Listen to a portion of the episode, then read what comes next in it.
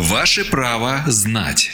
В студии юрист Федерального информационно-аналитического центра защиты прав граждан Ольга Вавилина.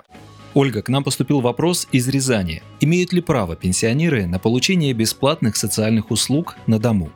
Данный вопрос регулируется федеральным законом номер 442 об основах социального обслуживания граждан в Российской Федерации. В связи с почтенным возрастом, как правило, одиноким гражданам может понадобиться помощь на дому. Приготовить еду, произвести уборку жилья, купить лекарства и продукты, сопроводить в поликлинику, подать заявление на пособие и льготы, организовать интересный досуг а также не оставаться в старости в полном одиночестве и иметь человека, который возьмет на себя заботу о состоянии его здоровья. Этой работой занимаются социальные работники. То есть вся деятельность социального работника в данном случае направлена на улучшение условий жизни граждан в месте их проживания. По общему правилу социальные услуги в форме социального обслуживания на дому предоставляются бесплатно гражданам с низким доходом, то есть ниже полуторной величины прожиточного минимума. Важно знать, если гражданин по уровню доходов не проходит для бесплатного оказания надомного обслуживания, то с ним заключают договор о платном предоставлении услуг. Также в регионах России могут быть предусмотрены иные категории граждан, которым социальные услуги на дому предоставляются бесплатно.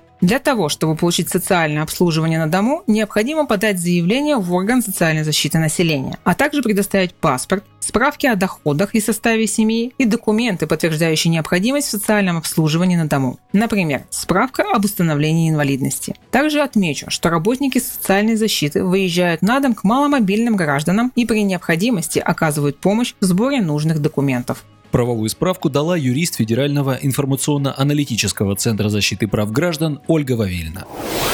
Ваше право знать.